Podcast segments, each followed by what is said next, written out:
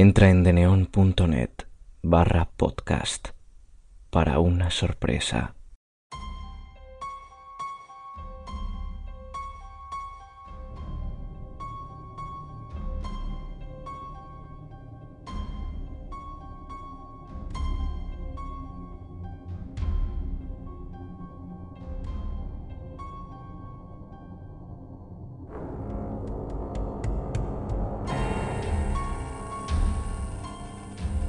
Ante la ley, Franz Kafka.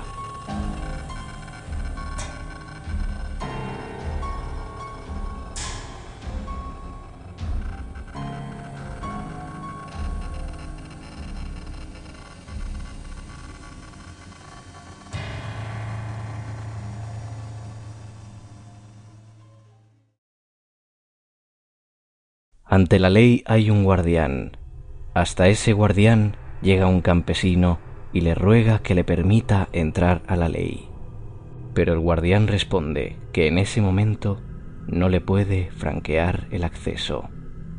El hombre reflexiona y luego pregunta si es que podrá entrar más tarde. Es posible, dice el guardián, pero ahora no. Las puertas de la ley están abiertas, como siempre, y el guardián se ha hecho a un lado, de modo que el hombre se inclina para atisbar el interior. Cuando el guardián lo advierte, ríe y dice, Si tanto te atrae, intenta entrar a pesar de mi prohibición. Pero recuerda esto, yo soy poderoso, y yo soy solo el último de los guardianes. De sala en sala irás encontrando guardianes cada vez más poderosos. Ni siquiera yo puedo soportar la sola vista del tercero. El campesino no había previsto semejantes dificultades. Después de todo, la ley debería ser accesible a todos y en todo momento, piensa.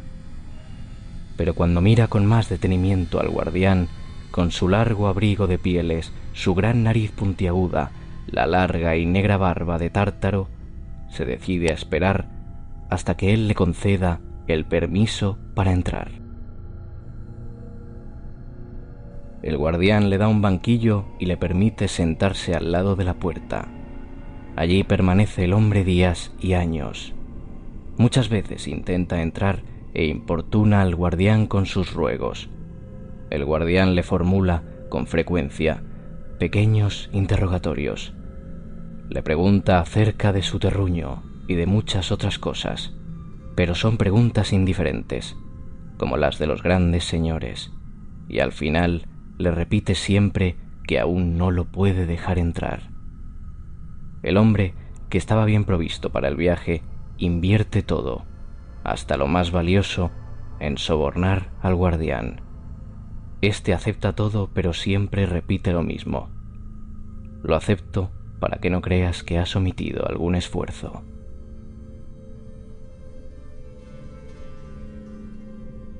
Durante todos estos años, el hombre observa ininterrumpidamente al guardián, olvida a todos los demás guardianes y aquel parece ser el único obstáculo que se opone a su acceso a la ley.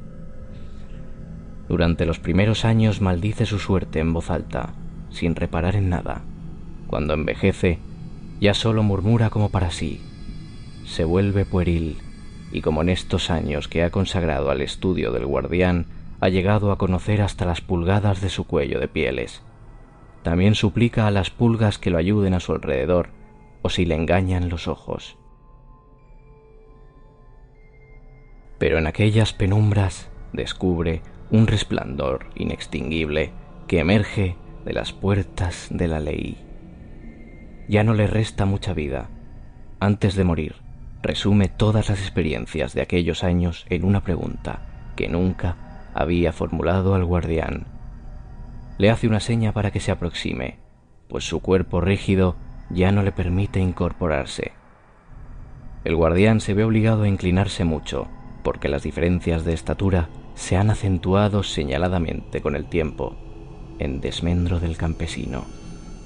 ¿Qué quieres saber ahora? pregunta el guardián. Eres insaciable.